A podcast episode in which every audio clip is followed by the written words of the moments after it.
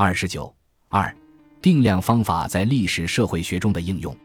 利用定量数据描述典型事实、论证理论命题，是社会科学常见的叙事模式。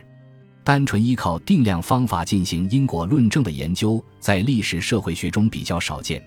大多数作品都采取定量与定性相结合的混合方法。根据这些使用了混合方法的作品的特征。我们可以区分出三种典型的混合方法：第一，使用定量方法描述趋势特征，使用定性方法分析因果关系；第二，使用定量方法回答定性方法难以清楚回答的问题；第三，使用定量方法识别相关因果关系，使用定性分析提供机制解释。这三种模式对定量的要求依次提高。为了解历史社会学论文中定量方法的使用情况，本文首先对近五年发表于《American Journal of Sociology》、《American Sociological Review》以及历史社会学的专业期刊《Journal of Historical Sociology》上的六百四十二篇论文进行初步分析。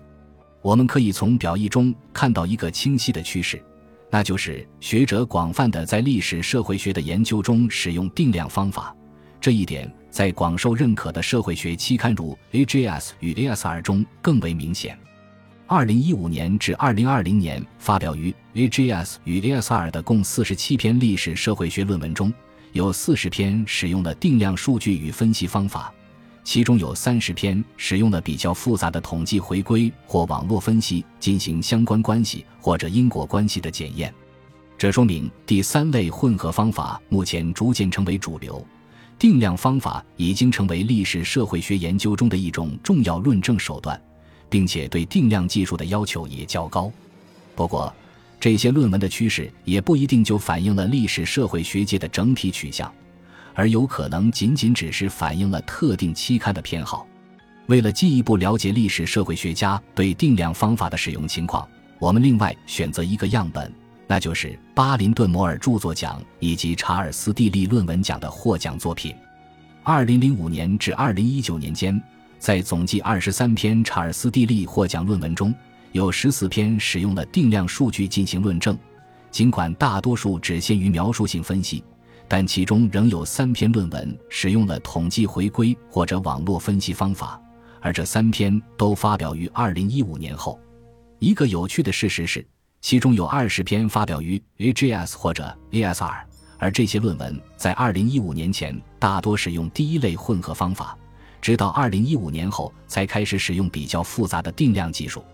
在二零零二年至二零一九年间的二十三本巴林顿摩尔奖获奖著作中，有十五本使用了大样本数据进行论证，大多数论著都采用了第一类混合方法。即使用定量数据描述趋势与典型事实，运用定性方法讨论因果机制。